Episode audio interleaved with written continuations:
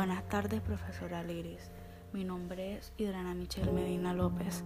Durante este semestre hemos podido conocer, analizar y sobre todo aprender de esta asignatura, la cual nos ha ayudado a solidificar la idea de profesionalizar la educación social, asumiendo retos, dinámicas y conociendo las necesidades actuales del territorio colombiano.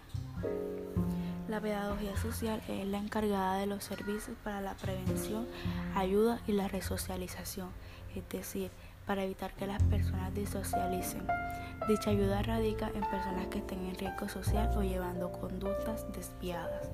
Las principales funciones de esta área son diseñar y poner en marcha diversos proyectos para alcanzar distintos fines, convertirse en un instrumento para lograr el cambio de las personas con quien se trabaja y la inculcación de valores, así como también esta tiene distintos ámbitos de intervención en los que actúa, ya sea la educación infantil, la asistencia a la familia, el trabajo con adolescentes, la educación no formal para adultos, atención a discapacitados y el entorno laboral.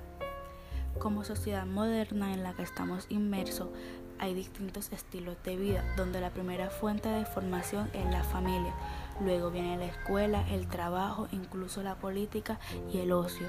Con el transcurrir de nuestras vidas, muchos factores pueden influir en la definición de una conducta inadecuada, llevando a la acción de la, pedagogía social llamada la socialización quien se encarga junto con diferentes entidades especiales o entes competentes para restablecer la conducta del individuo, llevando a éste a la resocialización.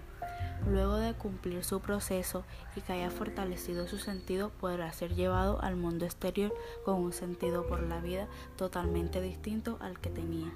En el tiempo en el que estamos viviendo y sufriendo debido al virus llamado COVID-19, es tan importante la pedagogía social ya que nos facilita la interacción ante la sociedad. Cada persona tiene distintos temperamentos y tiene una personalidad totalmente diferente.